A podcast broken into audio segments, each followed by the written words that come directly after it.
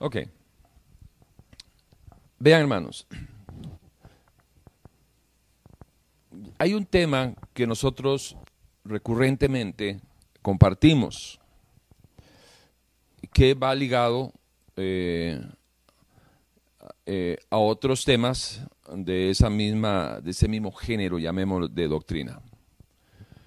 Y es en relación al nuevo nacimiento. Se predica muy poco, se escucha muy poco de nuevo nacimiento. Vergonzosamente, eh, a veces uno escucha a personas que tienen años de estar en una iglesia y, no entienden todavía cómo es el nuevo nacimiento.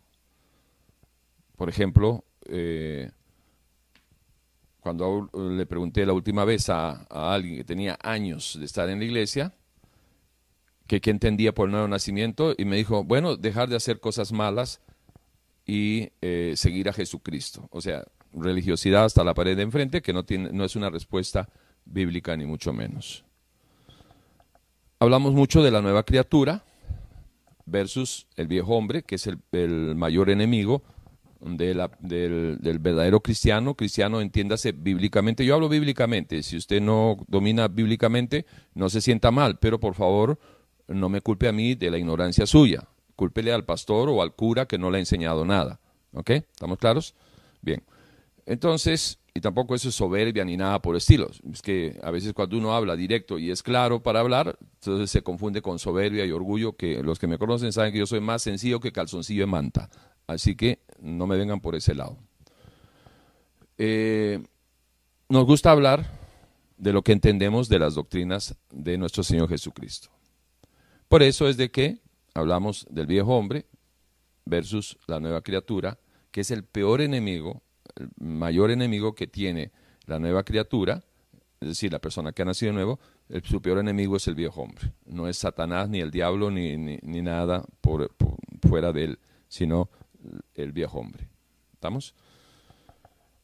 Y obviamente tenemos que entrar a eh, uno de, la, de, los, de los temas que hace una fusión tremenda con todo lo mencionado, y es la renovación de la mente, es decir, el proceso de Efesios 4, 22, 23 y 24, y lo hemos explicado muchas veces, etcétera, etcétera. Ahora, ese proceso lo lleva a uno a un nivel de entendimiento que eh, no es el común denominador de la gente que se congrega en la mayoría de las iglesias.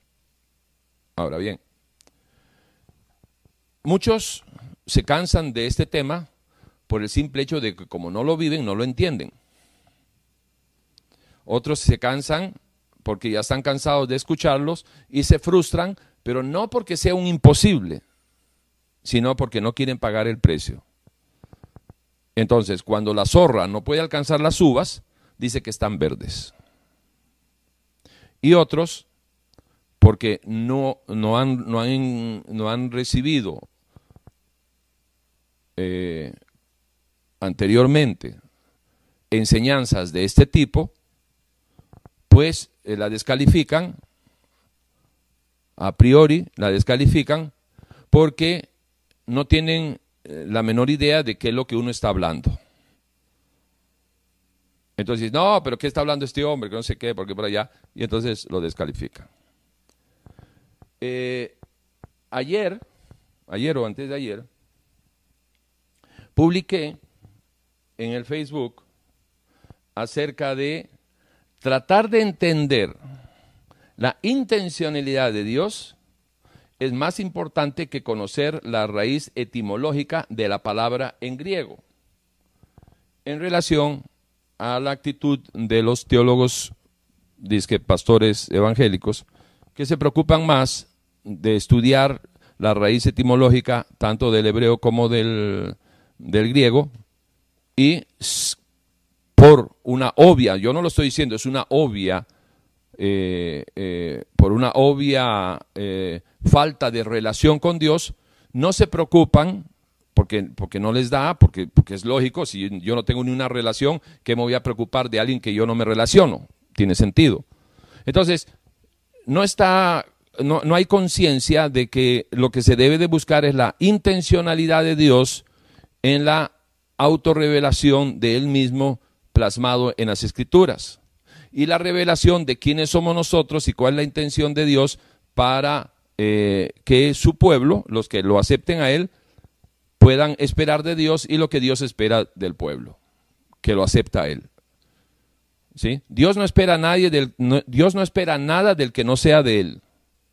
Pero Dios, pero Dios espera todo de aquellos que dicen que son de Él. Ese es un principio.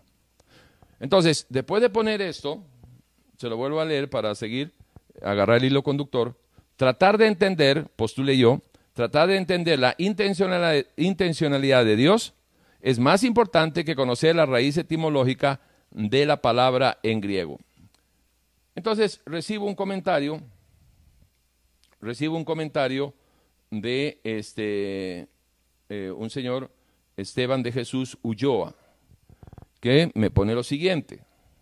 Quisiera aclarar que este comentario, este comentario, eh, no es único y exclusivo del señor Esteban de Jesús.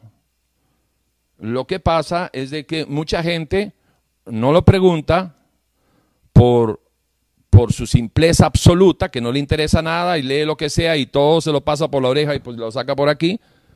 Otros porque no analizan pero este señor Esteban de Jesús Ulloa sí analizó lo que yo había puesto y eh, por falta de, conocimiento de la palabra, pues no le cuadró. Y como no lo cuadró, no le entendió, eh, entonces hace esta expresión, este comentario público. Y como las cosas públicas hay que confrontarlas públicamente, así se debería de acostumbrar la gente pública. Yo soy un personaje público y yo no puedo esperar de que las manifestaciones y aseveramientos míos, ¿verdad? Hablo por mí, Marcela hablará por ella, pero yo no puedo esperar que lo que yo diga no sea refutado y mientras sea argumentado, tiene el derecho a respuesta y le, ¿cómo se llama? le daré la atención necesaria para este, contra, eh, eh, contrarrestar o para responderle a eh, la primera este, opinión que me vayan a compartir a favor o, no a favor. Entonces, la gente pública tiene que entender eso. Ahora, todo aquel que escribe en lo público es un personaje público. Lo que pasa es que hay unos que son más famosos que otros, unos más conocidos que otros.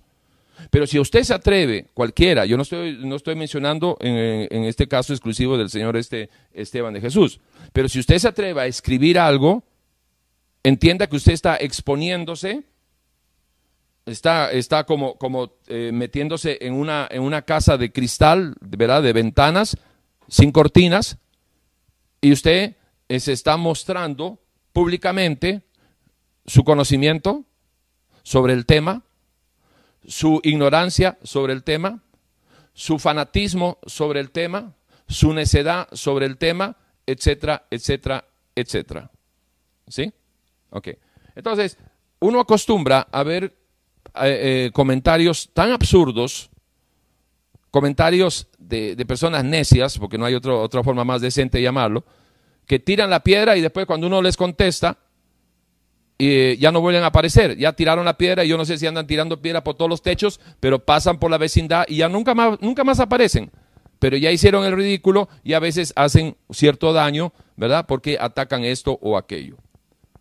Bueno, a este señor Esteban de Jesús hace un comentario eh, eh, eh, muy, muy analítico, llamémoslo así, muy analítico, hace un comentario muy valedero, hace un comentario muy valedero, y obviamente lo hace al nivel de conocimiento que tiene el de la Biblia. ¿Sí? Lo hace a nivel de, su conocimiento bíblico. Y dice él así muy peligroso y fantasiosa este tipo de publicaciones. ¿Qué tipo de publicaciones está hablando él? La que yo puse. ¿Qué, puse yo? Tratar de entender la intencionalidad de Dios. Es más importante que conocer la raíz etimológica de la palabra en griego. Y este señor Ulloa pone, muy peligrosa y fantasiosa este tipo de publicaciones. Leo cosas como entender y tener la mente de Dios Signo de interrogación. ¿En serio? Signo de interrogación. Escriben esas cosas. Piensen bien, es, el consejo de él, piensen bien lo que están diciendo. A mí me parece que, este, este señor ha leído, ¿verdad? Este, lo que puse y lo analizó y sacó este, este comentario, repito, muy valedero y para mí valioso. Valioso. ¿Por qué valioso? Porque me da pie, número uno, a aclararle a, Esteban de Jesús, aclararle a él, ¿verdad? Es, este, justo y necesario. Esto, esta, este comentario del público exige, en este caso a mí, me exige a mí aclararle lo que a él le ha confundido. Eso, eso, es un, eso es una obligación de todo aquel que postula algo y tiene que tener argumentos para defenderlo. Y obviamente, si hablo de la Biblia, yo tengo que tener argumentos bíblicos para defender lo que yo acabo de decir, que un señor que piensa y razona, dice, eh, pero ¿qué es esto? ¿De qué está hablando este hombre? ¿Cómo se le ocurre pensar de que se puede entender y tener la mente de Cristo, de Dios, perdón?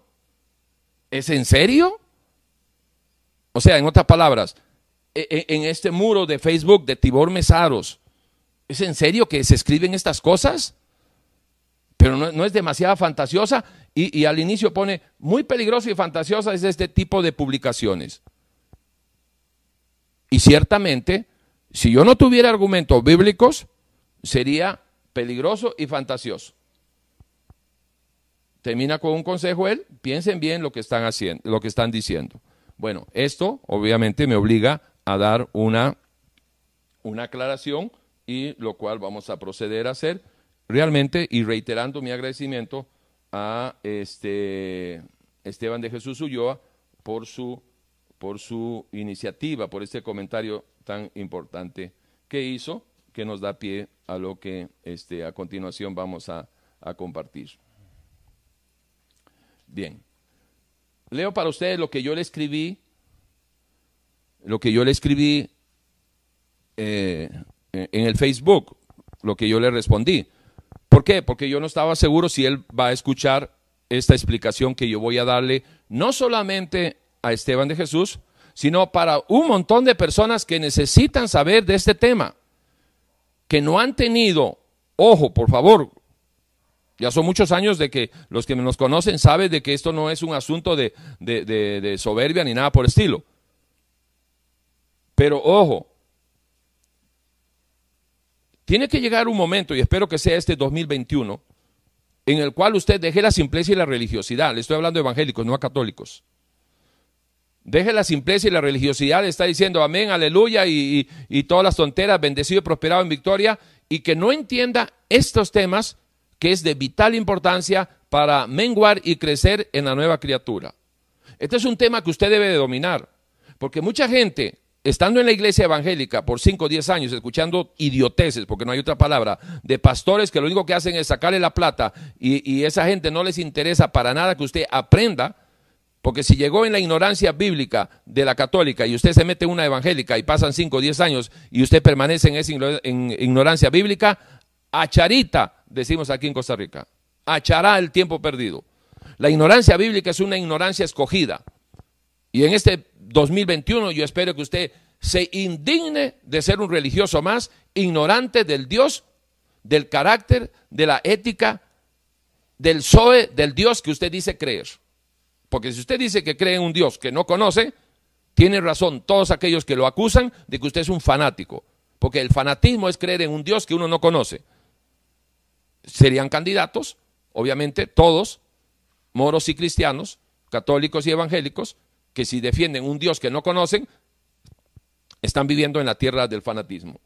Entonces, como las, las aseveraciones o participaciones públicas que son refutadas o eh, se les debe de dar el derecho de respuesta, es en el mismo medio que se usó. Es decir, si yo hablo por, por, por video en YouTube, en este nuestro canal, Iglesia Efesios 423, usted tiene todo el derecho a que si se siente eh, eh, aludido, que usted exija el derecho de respuesta por este mismo canal. Como yo mencioné, o lo que postulé, lo hice en mi Facebook, y hay un comentario acerca de lo que yo postulé, que provocó un comentario del señor Esteban de Jesús Ulloa, entonces yo tengo la obligación de contestarle a él por este mismo medio. Invitarlo, como lo hice, a que nos escuche, porque una cosa es explicarlo y otra cosa es, obviamente, muy limitado, el eh, escribirlo, eh, eh, ¿cómo se llama?, en Facebook. Bueno, a esa invitación que yo le giré a, don Esteban eh, de Jesús Ulloa, su respuesta fue, estoy planeando eh, escuchar y estar, este, estar presente, eh, estoy planeando, tengo ya pensado escuchar la respuesta por YouTube. ¿Se dan cuenta qué buena reacción? Cero soberbia, cero, cero orgullo. Y esta persona me dice, ok, perfecto, usted va a contestar y nos va a explicar o me va a explicar ampliamente lo que a mí me preocupa, que usted esté hablando cosas peligrosas y fantasiosas. Yo quiero escucharlo. Perfecto, entonces para usted es, para usted y para agua extensivo, a todas las personas que no dominan el tema que vamos a explicar. Porque si a este señor Esteban de Jesús le pareció que era fantasioso y peligroso el, estar hablando de que uno puede entender, la, entender la, la, mente y tener la mente de Cristo, la mente de Dios. ¿Cómo va a ser posible eso? Bueno, esa pregunta la debería de, de, poder contestar todo cristiano que está metido mínimo más de un año en la iglesia cristiana evangélica. Si usted tiene más de un año en una iglesia evangélica, usted debería estar en la capacidad de responder, eh, de responderle a este señor Esteban de Jesús. Así que le animo a todos, porque ya está invitado don Esteban, le animo a todos a que preste atención con la intención de aprender, de vivirlo, para que usted también pueda tener la convicción de defender un tema tan importante para la vida cristiana. Yo le respondí a este al señor Esteban de Jesús porque eh, eh, en, este, en este mismo espacio fue que él participa, pues ahí tengo, es obligación de uno este, contestar en ese mismo lugar. Entonces le puse ayer, hola Esteban de Jesús, lamento que le quede a usted difícil de entender, pero no se preocupe, entiendo por la palabra su no exclusiva reacción, es decir, la reacción esta de no entender no es exclusividad de, don Esteban. yo diría que el 90% de la gente que está en iglesias cristianas no van a poder dar una explicación este, exigida por, una, por un razonamiento eh, lógico y, sensato, y, porque es un razonamiento natural, lógico, pero sensato. no es una fantasía reclamando fantasías, no pero yo le aseguro que el 90% de los que nos, que nos eh, de, las iglesias no podrían contestarle a este señor si usted hubiera escrito esto, no le hubieran podido dar una respuesta sobre qué es eso de la mente de Cristo. Los cristianos pueden tener la mente de Cristo, ¿cómo es eso? A ver, mastíqueme eso. 90% no lo puede hacer. Y estoy hablando gente que tiene años de estar en una iglesia. Y ahorita se lo voy a probar. Entonces le digo, lamento que, le quede a usted difícil de entender, pero no se preocupe, entiendo por la palabra su no exclusiva reacción. 1 Corintios 1, 18 al 21, Romanos 8, del 5 al 10, donde dice que el hombre natural no puede entender las cosas de Dios. Favor lea 1 Corintios 2, 9, donde habla, ¿verdad?, que las cosas, este, eh, las cosas que ojos no han visto ni oído han escuchado son las que eh, Dios ha preparado para los que le aman. Y obviamente si usted no conoce, cualquiera que no conoce realmente al Señor, no puede amarlo, porque no se puede amar aquí no se conoce.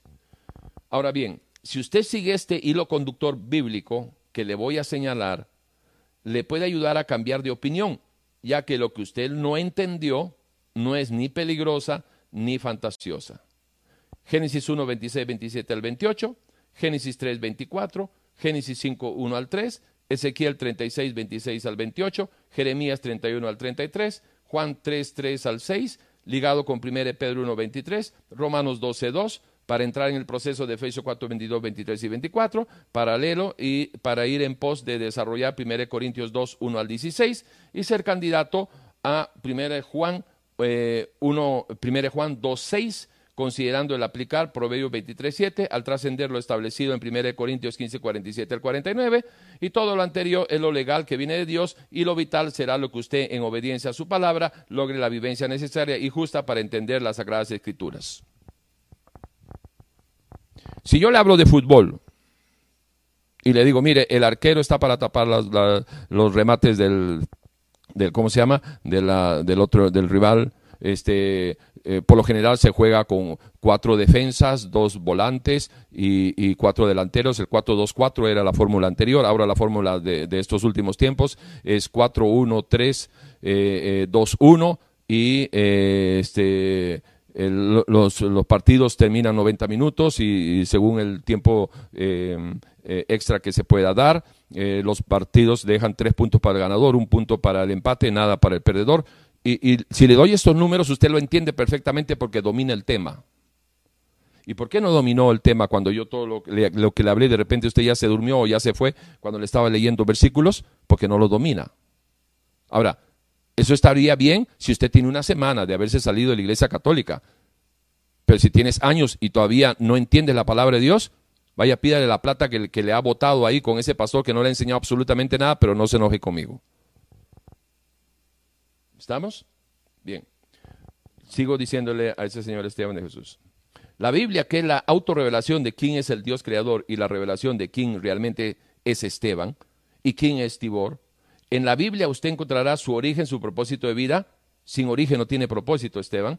Y encontrará su destino final, allá en la eternidad, con o sin Dios. Usted es el que decide aquí en lo temporal, dónde pasará usted su eternidad. No es Dios quien decide, es usted, Esteban, y Tibor quien decide. En todo caso, mañana en nuestro programa en vivo por YouTube de preguntas y respuestas voy a desarrollar este tema en consideración a muchas personas que pueden tener la misma duda que usted. Que, hablar de la mente de Dios y tener la mente de Dios y entender la mente de Dios es peligroso y fantasioso. Eh, por si le interesa chatear y hacer sus preguntas en vivo junto a un grupo lindo de Europa, Sur, Centro y Norteamérica. A las 3 horas de, a las 3 pm de hora de Costa Rica, por YouTube, Iglesia Efeso 423, etcétera, etcétera. Ok, entonces, eh, bueno, eh, resulta que este señor Esteban me dijo que iba a tratar de estar, y lo cual le agradezco, y vamos a, llegar a, desarrollárselo ahora explicándoselo. Aquí vamos. Eh, le voy a poner un ejemplo sencillo para que más o menos nos ubiquemos.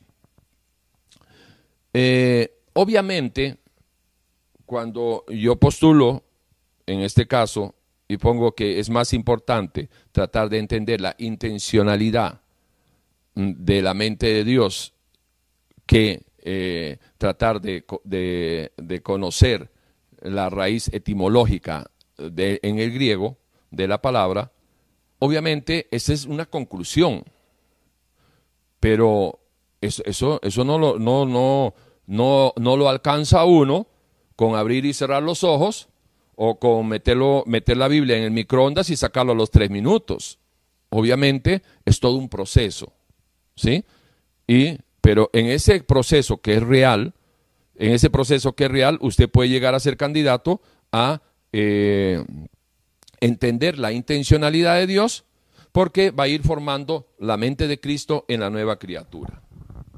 Y pasamos a explicar una vez más, y espero que esta sea la última para usted, eh, no para Esteban, para Esteban creo que va a ser la primera, pero espero que para todos aquellos que están cansados, pero a mí me, da cólera, me da vergüenza y me da chicha ajena y de, y de todo, de que después de haber escuchado un año, dos años, tres años esta explicación, usted todavía no haya menguado y siga siendo el mismo simple cristiano, disque católico, o perdón, o disque evangélico, cristiano, disque evangélico, sin conocimiento de la palabra y sin entender la palabra de Dios y mucho menos la intencionalidad de Dios por su propia falta de esfuerzo y, de carácter y de un montón de atributos que brillan por su ausencia en medio de la mediocridad de su religiosidad.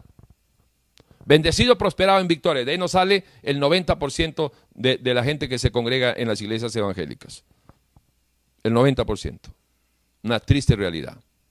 Bien, vamos a desarrollar el, el tema y, tenemos que obviamente empezar ese hilo conductor a desarrollarlo desde Génesis hasta Apocalipsis. ¿Estamos?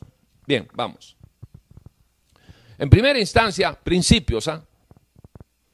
En primera instancia tenemos que entender de que no todos somos no todos somos hijos de Dios, pero sí todos somos criaturas de Dios.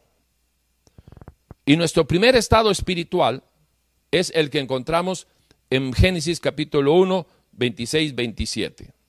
Donde dice el Señor en su palabra que hemos sido creados a su imagen y semejanza. Es decir, en lo espiritual y en lo moral. ¿Sí? En la imagen y semejanza. Imagen en lo moral, semejanza en lo espiritual.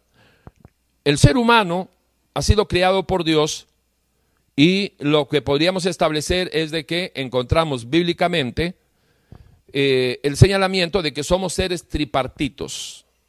Tenemos un cuerpo, tenemos un espíritu que vive en ese cuerpo, pero somos un alma el sentido de, la identidad de la criatura, del ser humano, el sentido de la identidad está en el alma.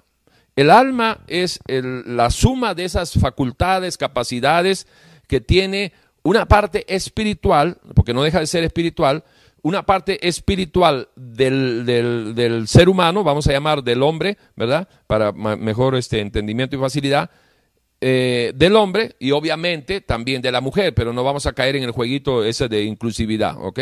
Entonces, el ser humano, el hombre, tiene un cuerpo, tiene un espíritu que vive en ese cuerpo, pero es un alma.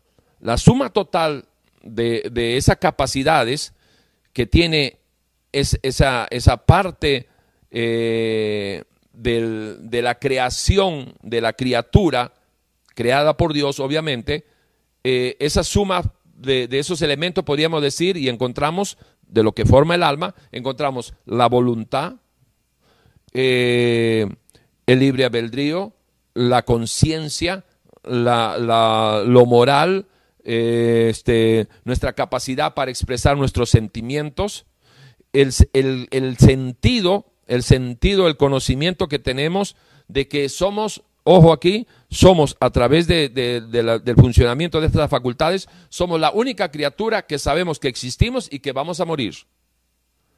Tenemos un libro albedrío, el cual Dios puso en el hombre para que pueda pensar, razonar y decidir libremente, pero el mismo Dios que nos dio la libertad para pensar, razonar y libremente, nos hará responsable sobre lo que pensemos, razonemos y decidamos libremente. En primera instancia, Hemos sido creados a imagen y semejanza en lo espiritual y en lo moral.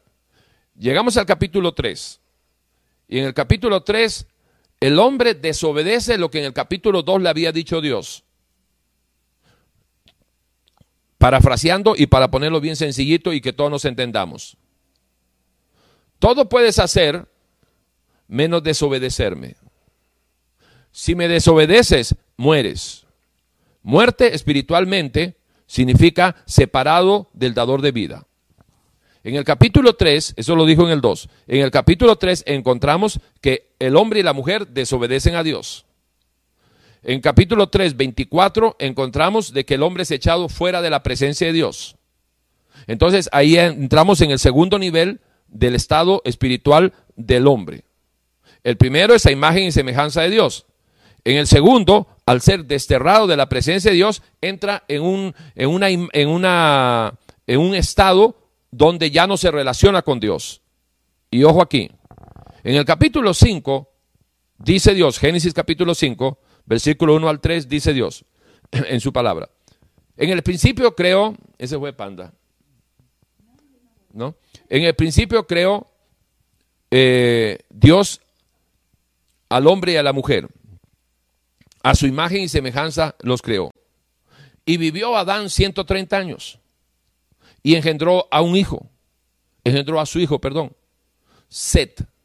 A imagen y semejanza de Adán lo engendró. Note que aquí ya hay una variación de lo que encontraríamos en Génesis 1.28, donde el Señor a la hora de bendecir a Adán y a Eva, le dice, multiplicaos y fructificaos y enseñorense sobre toda la creación.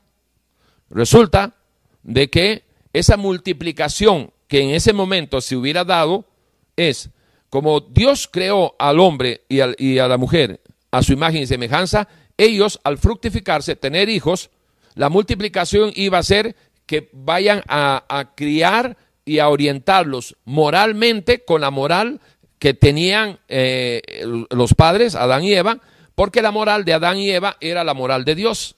Y entonces se iba a dar la multiplicación del uno por uno, por uno y por uno. ¿Cuánto es uno por uno? Uno. Entonces cuando le dicen multiplíquense, es decir, que haya muchos adanitos y evitas, a imagen mía, que se para poblar la tierra.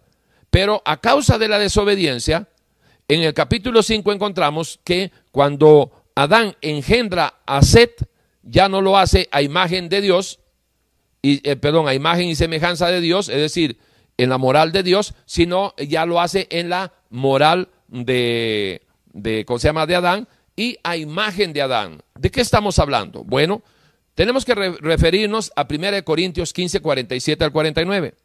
En 1 Corintios 15, 47 al 49 encontramos que dice el Señor, que así como hemos traído la imagen del terrenal, Adán, traeremos también la imagen del celestial, Jesús. ¿Ok? Ahora bien, esto, esta referencia es para que vea usted lo, lo que a partir, cronológicamente, si lo quisieran usar, a partir de Génesis capítulo 5, del 1 al 3, usted puede saber y puede ubicarlo cuando llegue usted a leer y a escudriñar Primera de Corintios 15, 47 al 49. ¿De qué está hablando eh, Pablo, inspirado por el Espíritu de Dios, cuando dice de que nosotros tenemos la posibilidad de eh, traer la imagen del celestial, así como hemos traído la imagen del terrenal? ¿Ok? Entonces, Estamos en Génesis capítulo 5, versículo 1 al 3, donde se empieza la multiplicación, cronológicamente se podría utilizarlo, eh, donde Dios ya no aparece en la, en la, en la población del, del, mundo o la fructificación de la humanidad, que ya este, está sin la moral de Dios. Todos a imagen del terrenal, Adán. Luego encontramos tanto en Ezequiel capítulo 36, versículos 26 al 28, como en Ezequiel eh, capítulo 11, versículo 19, encontramos una profecía para arreglar, para darnos a saber cómo Dios iba a arreglar el problema de que eh, el hombre ya se había apartado de Dios, de su moral, y no quería saber nada de Dios. Porque apartado de la moral de Dios, no queremos saber nada de la moral de Dios. Póngale la firma. Entonces, aquí viene la profecía. Ezequiel capítulo 36, versículo 26 en adelante, o eh, eh, Ezequiel 11, 19 también lo señala. Y dice así, que va a llegar el momento en que Dios va a poner, va a quitar ese corazón, corazón bíblicamente está hablando de la mente, bíblicamente el corazón cuando se refiere en la, en la palabra está hablando de la mente. Y quitaré de la mente, esa mente dura del hombre, ¿sí? Y, voy a mudarlo y voy a cambiar esa mente dura, esa, esa, esa, e, ese corazón de piedra, lo menciona la palabra, y quitaré el corazón de piedra y, pondré un espíritu nuevo en, e, en, esa persona para darles una, un corazón de carne, es decir, sensible, que, este, ¿verdad? Una mente nueva, a, eh, sensible a la voluntad de Dios. Y también señala de que va a poner sus estatutos en esa mente, va a poner sus estatutos, sus pensamientos en esa mente, de eh, hablando de una nueva creación, porque dice que voy a quitar, voy a quitar del hombre, obviamente, voy a quitar del hombre esa, esa mente dura, ese corazón duro, corazón de piedra, y voy a poner otro corazón, lo voy a mudar, y voy a poner otro espíritu en esa, en esa persona. Entonces, obviamente, si usted no sabe o, entiende poco la palabra, ahí ya está confundido. Porque ¿cómo es que va a poner otro espíritu? Bueno, eh, quedémonos en la profecía y veamos cómo se cumple. ¿Les parece? Ok. Entonces, estamos en esa profecía en Ezequiel 36, 26 eh, en, en, adelante y Ezequiel también 11, 19. Entonces, llegamos eh, llegamos a un tiempo de cuatrocientos y pico años en silencio, donde eh, el Señor se apartó de todo lo que era su relación con su creación y eh, comienza una nueva era de lo que había sido profetizado en el antiguo pacto y comienza el cumplimiento de esos pactos y de esas profecías que Dios había establecido eh, en lo que se conoce como el, Antiguo Testamento o Antiguo Pacto. Resulta que aparece el Dios creador, se hace criatura o se hizo criatura para, eh, viniendo a este mundo, el Dios creador se hizo criatura para venir a salvar su creación. Y la forma en que lo, como, como entra Dios al mundo, es a través de la encarnación. Encarnar significa, bíblicamente hablando, Encarnar significa cuando el espíritu encarna, entra dentro de la carne, dentro de un cuerpo. En este caso es el Espíritu Santo de Dios que encarna en, una este, doncella que eh, allá en Israel, en el oriente, la conocen como Miriam. Para nosotros los latinos, este, María. ¿Ok? Pero eso no hay ningún problema. Entonces, eh, el libro de Lucas habla acerca de haciendo una referencia acerca de, Miriam, de María, la, madre de Jesús, no la madre de Dios, Dios no tiene madre, es la madre de Jesús, y, y dice, hablando de ella, que es mujer favorecida sobre todas las mujeres que existan, y cómo no va a ser de otra manera, cómo podría ser de otra manera, si esa mujer fue la que Dios escogió para que sea la entrada a este mundo, donde Él pudiera nacer 100% hombre y 100% Dios. Esto es importante. 100% hombre y 100% Dios.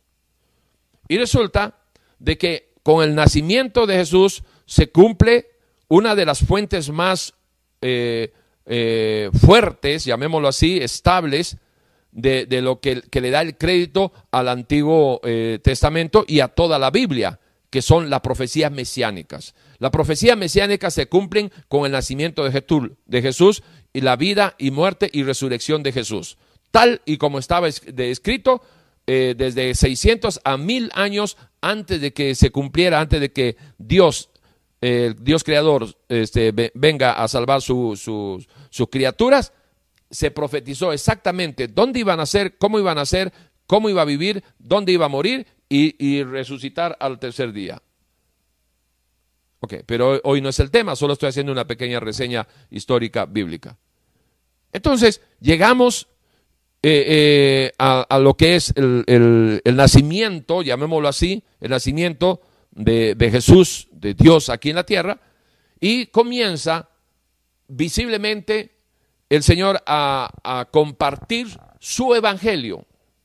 Porque recuerde esto, el Evangelio de Jesucristo son las enseñanzas de Jesucristo de, la voluntad de Dios desde su reino a este reino, siendo visibles y oíbles para todo aquel que en él crea, reciba los frutos que Dios estableció desde su reino. En otras palabras, el Evangelio de Jesucristo no es el evangelio de los pastores, de los curas, no, no es el, el, evangelio de cualquier predicador, salvo que ese predicador enseñe lo que Jesús enseñó. Pero si usted escuchara con atención la mayoría de las enseñanzas de los pastores sobre todo, usted vería de que más de uno enseña tradiciones pastorales, no el Evangelio de Jesucristo. Y dentro de ese Evangelio de Jesucristo llegamos al libro de Juan capítulo 3, donde del versículo 1 hasta el 6 relata la historia de un hombre, un, este, un sacerdote, un, este, no, no era cualquier personaje, muy conocido, Nicodemo. Y Nicodemo busca a Jesús de noche y le da el reconocimiento de que tiene que ser Dios porque nadie hace las señales que él hace.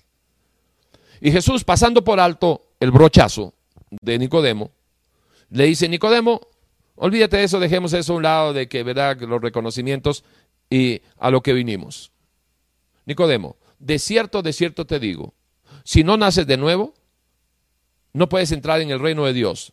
En otra palabra, parafraseando, de nada te vale ser un líder en la religión judía, porque él no era sacerdote católico. De nada te vale ser el personaje que eres. Si no naces de nuevo, Nicodemo, no entras en mi reino. Nicodemo se asombra y le dice, pero, pero ¿de qué estás hablando? ¿Cómo, puedo nacer de, ¿Cómo puede nacer un hombre viejo eh, de nuevo? ¿Acaso puede entrar en la pancita de mami otra vez? Y entonces el Señor, a lo que nos interesa para resumirlo, le dice, si no naces del agua y del espíritu, no entras. No verás el reino de Dios. ¿Qué se refiere del agua y del espíritu? Del agua, ojo aquí por favor, del agua es de la palabra. Para corroborar la, que el, el, ¿cómo se llama? el ligamen, la fusión entre el agua y la palabra, porque obviamente del espíritu está hablando del espíritu de Dios, pero para, para ligar esa fusión bíblicamente, no dogmáticamente de alguna denominación, sino bíblicamente, la palabra a qué se refiere? Tenemos que ir a 1 Pedro 1.23. 1 Pedro 1.23 dice que somos renacidos pues, no por la simiente corruptible, sino por la incorruptible palabra de Dios. La palabra de Dios, cuando usted la escucha, yo no sé exactamente cómo se da el proceso, pero cuando usted escucha la palabra y cree en Dios, se puede abrazar de, la, promesa de Dios, que Él vino a salvar a todo aquel que crea en Él. Porque si crees no estás condenado, pero el que no cree ya ha sido condenado. Juan 3, 18. Juan de 3, 16 al 18. Todo aquel que crea en Él no se pierda. Es el propósito de Dios porque vino en la persona de Jesús. Y el que en Él cree, este, eh, ¿cómo se llama? No está condenado. Y el Señor sigue diciendo en su Evangelio, el que en mí cree, aunque muera, vivirá. Pero no es solamente decir, yo creo en Jesús y en la noche te vas a ver pornografía. Yo creo en, Jesús y te vas a echar tus tragos. Yo creo en Jesús y te agarras a la vecina. No está hablando de eso. ¿Por qué? Porque ese es el mismo, el mismo linaje de lo que habla Santiago cuando, cuando dice de que, este, que los demonios eh, creen en, Dios también y tiemblan. Y hay más de uno que cree en Dios, peca y no, y no tiembla. Entonces no es de eso. No es eso. No me voy a extender por ahí para, para poder centrarme y seguir avanzando. Entonces nos encontramos con que habla de un nuevo nacimiento. Que tienes que nacer de nuevo. Y nacer de nuevo, ¿de qué está hablando nacer de nuevo? Bueno, dice el Señor en su palabra que el nuevo nacimiento se produce de esta manera. Que si tú creyeras con tu mente, con tu corazón, mente, si tú creyeras con tu mente capítulo 10 de, de, Romanos. Si tú creyeras con tu mente y confesaras con tu boca que Jesucristo es el Señor, pero genuinamente, obviamente para eso tienes que arrepentirte de tus pecados, y confesaras con tu boca, serás salvo. Todo aquel que es nacido del Espíritu de Dios es hijo de Dios.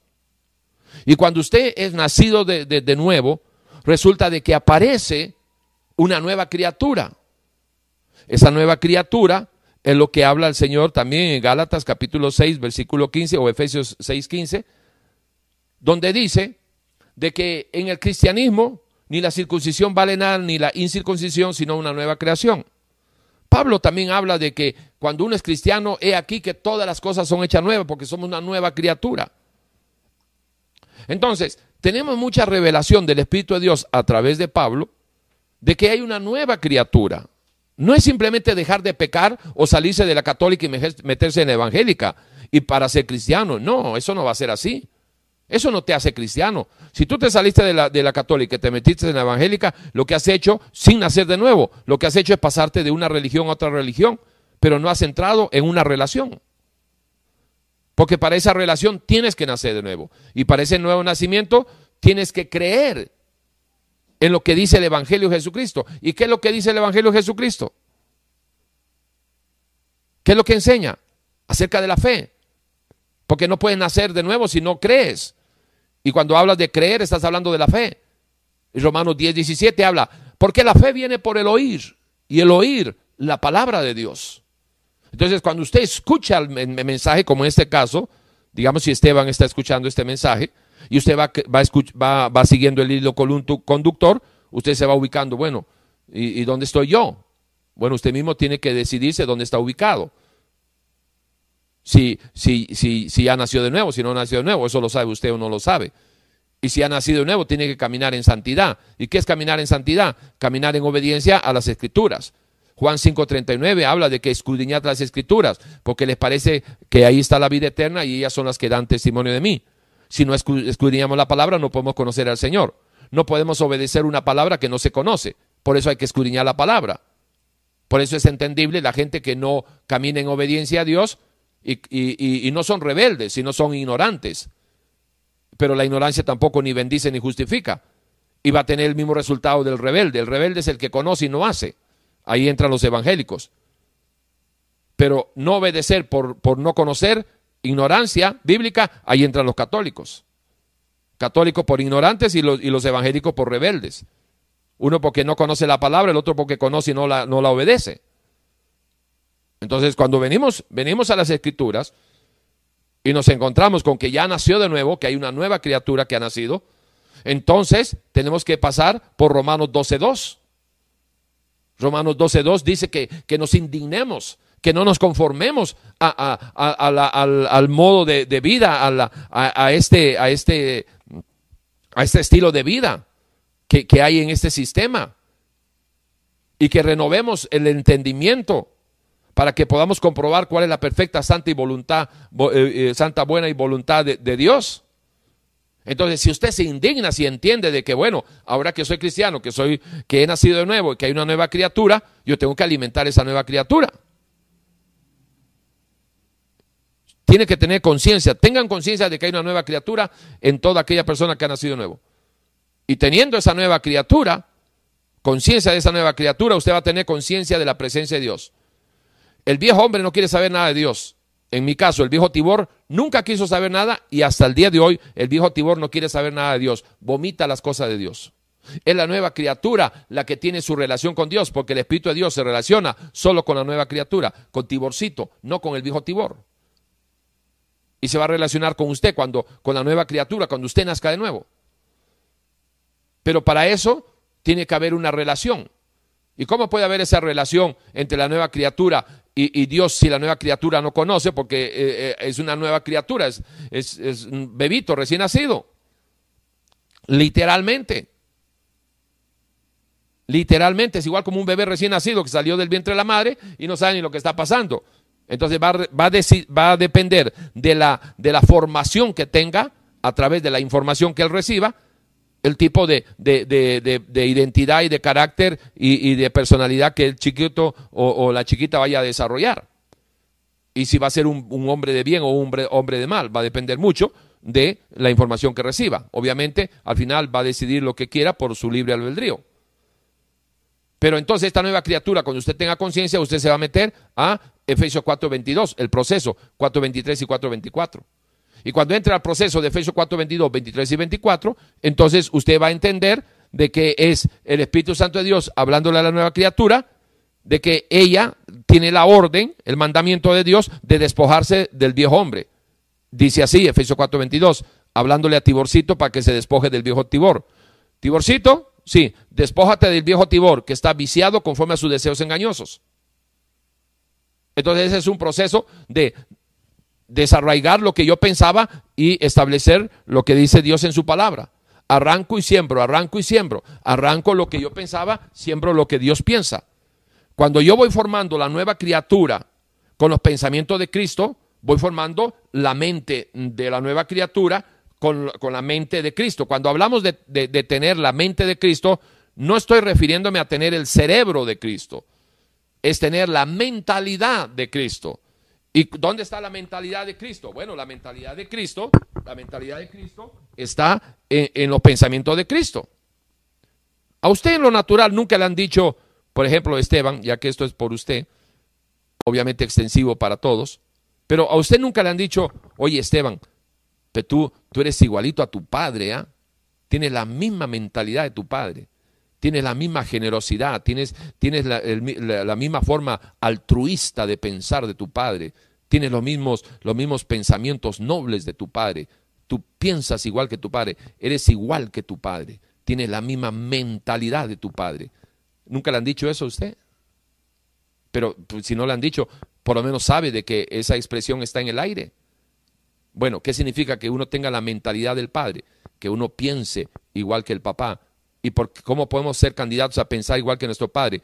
Por la información que el padre inculcó en nosotros sobre lo que es lo bueno y lo malo, sobre los negocios, sobre esto, sobre el otro, sobre la nobleza, etcétera, etcétera. O también podemos ser en la parte negativa, peyorativamente hablando, podemos igual, ser igual que nuestro padre, una chusma, un tipo sin asco, sin valores, sin, nada, y que te haya enseñado a, mujeres y, que te haya dado 10 dólares para que te vayas a hacer hombre a un prostíbulo y, que te haya enseñado a tomar o a fumar droga. Y te van a decir, oye, tú tienes la misma mentalidad de tu padre, ¿ah? todo es vicios, solo vicios, solo piensas en eso, en sexo, en mujeres y en vicios. La misma mentalidad de tu padre. ¿Me están siguiendo hasta el momento? Ok, entonces, cuando uno, cuando uno va este, eh, eh, arrancando y sembrando, arrancando y sembrando, entonces vamos desarrollando la mente de Cristo en la nueva criatura.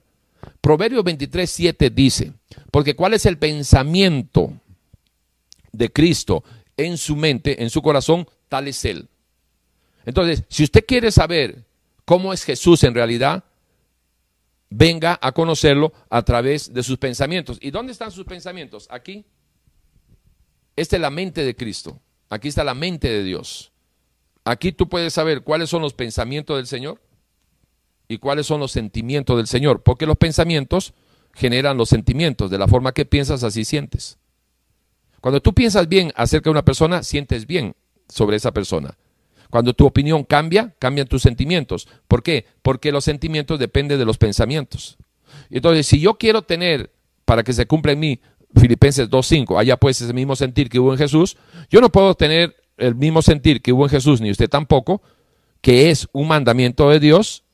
Yo no puedo tener los sentimientos del Señor si no tengo los pensamientos del Señor. ¿Y cómo puedo tener los pensamientos del Señor? Si la nueva criatura se despoja del viejo hombre, de los pensamientos y de las verdades que el viejo hombre manejaba, aunque obviamente eran mentiras, pero aunque sean mentiras, lo que el viejo hombre creía, eso eran verdades para él. Lo que el viejo Tibor pensaba que era verdad, aunque era mentira, era verdad para él, para mí, para el viejo Tibor. Entonces vengo con la nueva criatura eh, en base a los principios del Señor y confronto al viejo hombre y digo, no, esto del cuerpo no es así, esto es así, esto no es así, esto es así. Y entonces voy arrancando lo de, los pensamientos de antes y voy este, sembrando los pensamientos del Señor. ¿Y qué estoy haciendo? Estoy desarrollando la mente, los pensamientos de Cristo en la nueva criatura. Si no hay nueva criatura, no puede haber ninguna posibilidad de tener los pensamientos de Cristo porque Dios no se relaciona con la mente ni la conciencia del viejo hombre. Eh, la conciencia se forma a través de la información que uno recibe según el género de la información. La información natural, la información natural va a ir formando y desarrollando o deformando y desarrollando una conciencia natural. Información natural, conciencia natural. Con la conciencia natural, producto de la información natural que usted recolecta a través o, va recopilando a través de sus órganos sensoriales, de lo que piensa porque lo que vio y de lo que piensa y acepta por lo que oyó, según estos órganos sensoriales, básicamente lo que oye y lo que ve, queda registrado en su memoria y la suma total de esa información es lo que le forma a usted su conciencia natural. Ahora, con la conciencia natural, dice el Señor en su palabra, que usted no quiere ni puede sujetarse a la ley de Dios ni le interesa las cosas de Dios. Una conciencia natural es capaz para medio entender su entorno natural, incapaz para entender el reino de Dios y su glosario. Incapaz. Entonces, cuando uno nace de nuevo, la nueva criatura se, se va a ir formando también en una conciencia espiritual a través de la información espiritual, es decir, de los pensamientos de Cristo. Y los pensamientos de Cristo van formando una conciencia espiritual, entiéndase, revestida del cristianismo de Cristo, porque no hay cristianismo sin los pensamientos de Cristo. Entonces, cuando usted va desarrollando esa, esa, esa conciencia espiritual, es que se va cumpliendo Efesios 4:23. Efesios 4:22 dice, despojados pues del viejo hombre, el cual está viciado conforme a sus deseos engañosos. El 23, y renovados en el espíritu de vuestra mente, renovados en el espíritu de vuestra mente, es decir, trascender de la conciencia natural a la conciencia espiritual. ¿Ok? Y entonces, dice el 24, y vestidos del, nuevo hombre, creados según Dios en la, en la santidad y verdad de su palabra. ¿Verdad? Ok, perfecto. Entonces, ahí tenemos que la vestidura de la, de, la, de la, nueva criatura es la moral de Dios. Y la moral de Dios es la suma total de los pensamientos del Señor. Y los pensamientos y los sentimientos le va dando a uno el carácter, el Zoe del cumplimiento de Proverbios 23.7. Porque ¿cuál es el pensamiento de Cristo en la mente de la nueva criatura? Tal es la nueva criatura. Usted es tan cristiano como pensamiento de Cristo tenga para poder ver y entender las cosas del, Señor, usted tiene que, tener eh, el punto de vista de eh, los pensamientos de Dios. Eso es lo que se conoce como la Cristovisión. Recuerde que hay una cosmovisión, la forma de ver el, mundo según la información del mundo. Y hay una Cristovisión, la forma de ver este sistema según los pensamientos de Cristo. Y entonces sí, usted sí es, es, capaz de poder pensar como el Señor piensa si usted tiene los pensamientos del Señor. Entonces ahí se va a ir cumpliendo eh, Primera de Corintios 15, 47 al, al, 49, que, que eh, lo mencionamos hace un rato, cuando decimos de que así como hemos traído la imagen del terrenal, que se nos formó eh, la conciencia natural en base a la información natural, se nos hizo la imagen del terrenal, ¿verdad? Y de esa manera también dice tales los terrenales, es decir, entre los terrenales se entienden. Por eso es de que un terrenal, por lo general, un hombre que no es de Dios, no ama las cosas de Dios y no ama a los que predican o, viven eh, siguiendo, eh, eh, ¿cómo se llama? Y honrando y adorando al Dios verdadero. ¿Verdad? Ok, pero por otro lado tenemos la imagen del celestial, que es la formación de la conciencia espiritual, de la moral espiritual, de la concupiscencia espiritual concupiscencia, la suma total de, el, fruto final de la conciencia. ¿sí? Entonces, por eso es de que cuando dice el Señor en su palabra, hablando acerca de las tentaciones, que cuando uno es tentado, no diga que es tentado de parte de Dios, porque Dios no tienta a nadie, sino que cuando uno es atraído y seducido de su propia concupiscencia. Por eso, entienda, el viejo hombre es atraído y seducido de lo que él aprueba, porque lo que usted aprueba, tarde o temprano usted lo desea.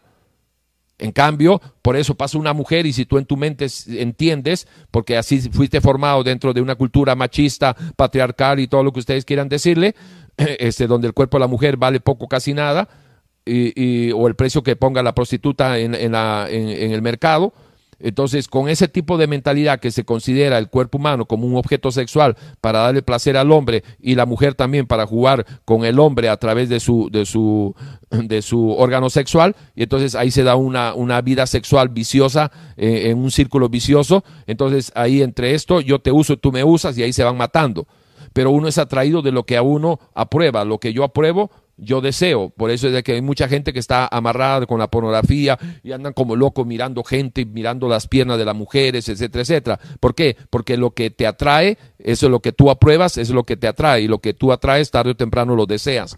Por eso es de que pasa una, una nueva criatura, pasa un hombre de Dios con, la mente, con los pensamientos del Señor y ve una mujer que está desnuda ahí con un poquito de tela y, y en lugar de estar violándola con la vista, dice, ay Señor, si esta mujer supiera que su cuerpito es potencial templo del Espíritu, no estaría de esa manera. Ay, Señor. Bueno, esperemos que algún día se arrepienta. Y usted coge para la derecha y, no está siguiéndola, violándola con la mirada, porque usted no es atraído por eso. Entonces, entienda esto. Lo que, lo que tú apruebas, tú deseas. Tarde o temprano, lo que a ti te atrae es lo que tú apruebas. Y lo que tú apruebas, tarde o temprano, tú lo deseas. ¿Estamos? Ok, y entonces por ahí va, usted caminando y se va a encontrar con que Primera, eh, primera de Corintios 2.16 habla de esto que nosotros estamos mencionando, que todo cristiano tiene la mente de Cristo. ¿O acaso no saben que tiene la mente de Cristo? Primera de Corintios 2.16. Y luego nos vamos y encontramos con que Primera de Juan 2.6 habla acerca de que el que dice que permanece en mí, o sea, si tú eres cristiano, estás permaneciendo en el Señor, debes de andar como Él anduvo. Pero ¿cómo puedes andar como Él anduvo si no tienes la mente de Cristo? ¿Cómo, yo puedo andar eh, como, como tú andas, Esteban, si yo no te conozco, si yo no sé qué es lo que tú tienes en, tu, en tus pensamientos? Yo no puedo andar como tú andas si yo no sé por dónde tú andas. Y recuerda que los caminos del hombre están en sus pensamientos. ¿Y, cómo los recorres? A través de, tus pasos, cuando por decisión vas, piensas de un modo, decides y lo caminas. Pero los, los pies van siguiendo los caminos de tus pensamientos. Tus verdaderos caminos están aquí en tu mente y, esos son los recorridos por donde tú vas. Entonces, ¿cómo yo podría este, permanecer en el Señor si no tengo la mente de Cristo? ¿Y cómo puedo tener la mente de Cristo si no he nacido de nuevo? Y, eh, ¿verdad? Perdón, si no he renovado mi mente. ¿Y cómo puedo renovar la mente de la nueva criatura si no he nacido de nuevo? ¿Y cómo puedo nacer de nuevo si no me he arrepentido? ¿Y cómo me puedo arrepentir si, no he escuchado nada acerca de Dios? Porque todo lo que tengo es una información natural donde Dios no tiene parte, ni arte, ni, participación alguna. Y por ahí va el tema mi querido este, Esteban. Y fíjate que después de escuchar todo esto, espero que cambies tu opinión. Y sí, lo que mencionamos quizás suene extraño porque estas enseñanzas no se dan a menudo. Y déjame decirte, sin ánimo de rajar, eh, te va a costar encontrar una enseñanza como esta. Y tráeme al más pintado, al más pintado, el que usted quiera, y que me hable de la nueva, de, que me hable sobre este tema, y yo le aseguro, le aseguro que si usted encuentra una persona que le hable y le desarrolle este tema de la nueva criatura, nuevo nacimiento, este, Efesios 4, 22, 23 y 24, y, este, lo que estamos hablando, por favor, por favor, comuníquese conmigo, dígame quién es, para ir a conocerlo, pago el pasaje donde haya que ir para tomarme un café con ese hombre, porque ha entendido lo que pocos han entendido. Y no es rajar, es simplemente una decisión, porque las cosas grandes y ocultas que tú no conoces son las que Dios ha preparado para los que le aman. Las cosas que ojos, ojos no, han, no han visto ni oídos han escuchado son preparados para los que le aman. Y son muy pocas las personas que aman a Dios. ¿Por qué? Bueno, por muchas razones. Pero la principal es que no han tomado la decisión, no han tomado la decisión, no, han tomado la decisión de tratar de hacer la voluntad de Dios. Porque el que quiera hacer la voluntad de Dios, Juan 17, 7, 17, el que quiera hacer la voluntad de Dios sabrá si la doctrina de Jesucristo es verdad o no. Y si la doctrina de Jesucristo es verdad, usted y yo podemos tener la mente de Cristo. Y si tenemos la mente de Cristo, podemos tener los, los sentimientos del Señor, sufrir por lo que Él sufre, reírnos por lo que Él se ríe, gozarnos por lo que Él se goza, llorar por lo que Él llora, y permanecer en Él a través de su palabra. Por eso dice el Señor en su palabra, eh, en Juan capítulo 14, si tú me amas, guarda mis mandamientos. Pero ¿cómo va, a guardar el mandamiento una persona que, que, no conoce los mandamientos? ¿Y cómo va a decir una persona que ama a Dios si, si, si no conoce este, a ese Dios que dice amar? Y de ahí en adelante, ¿verdad? Eh, lo que le acabo de mencionar, 1 Juan 6, eh, 2, 6, dice, si tú permaneces en mí, el que dice, perdón, el que dice que permanece en mí debe de andar como yo anduve. Y luego nos encontramos con, que nuestro Señor Jesús en Mateo 24 agarra y dice, hey, sí, al que permanezca, al que prevalece hasta el fin, ese será salvo. Entonces tenemos que la salvación es todo un proceso que viene de la mano con la nueva criatura y el Espíritu de Dios, porque no puedes ser salvo sin el Espíritu de Dios. Y no puedes permanecer en el Espíritu de Dios si no tienes una relación con el Espíritu de Dios.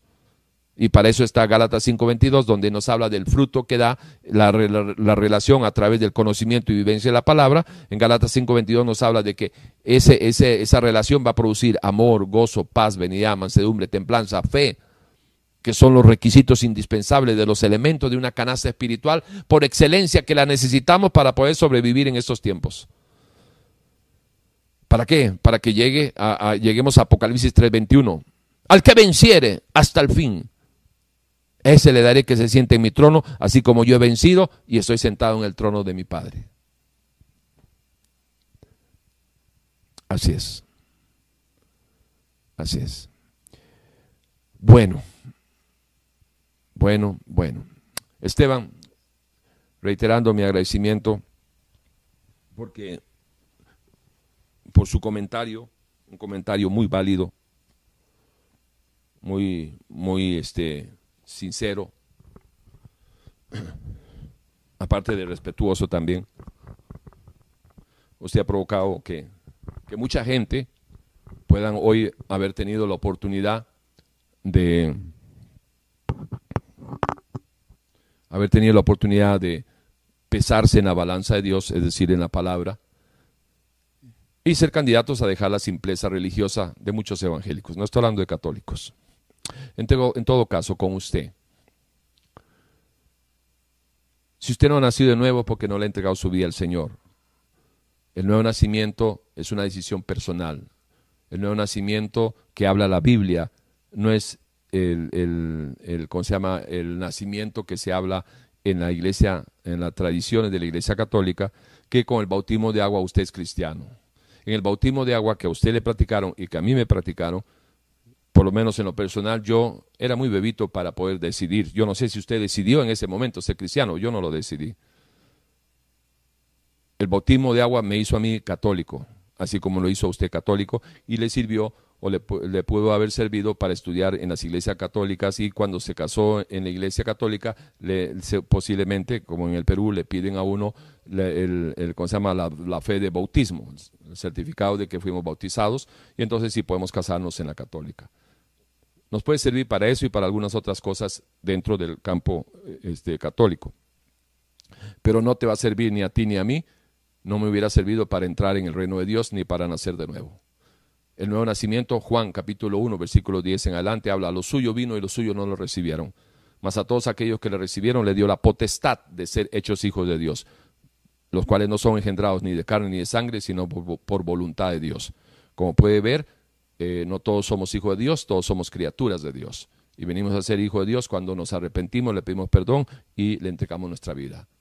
Si hoy quisiera abrir la ventana de oportunidades, para que usted y cualquier otra persona que hoy se haya dado cuenta que no es un hijo de Dios, o que si usted creía que por ser cristiano, eh, de estar congregándose en una iglesia cristiana, viviendo en pecado, usted ya es salvo. Bájese de esa nube. Si usted no ha, si, si usted no ha nacido de nuevo, tiene que nacer de nuevo. Entregarle su vida al Señor en un genuino arrepentimiento va a producir un genuino nuevo nacimiento. Y si usted ya dice que nació de nuevo, pero sigue viviendo en pecado, usted no tiene a Dios. Y si usted nació de nuevo, pero está en una doctrina este, eh, apartada de la doctrina de Cristo, no tiene a Dios. Así lo acabamos de leer en 2 de Juan, versículo 9. Así que todas aquellas personas que quieran entregarle su vida al Señor, ahí donde está pueda decirle,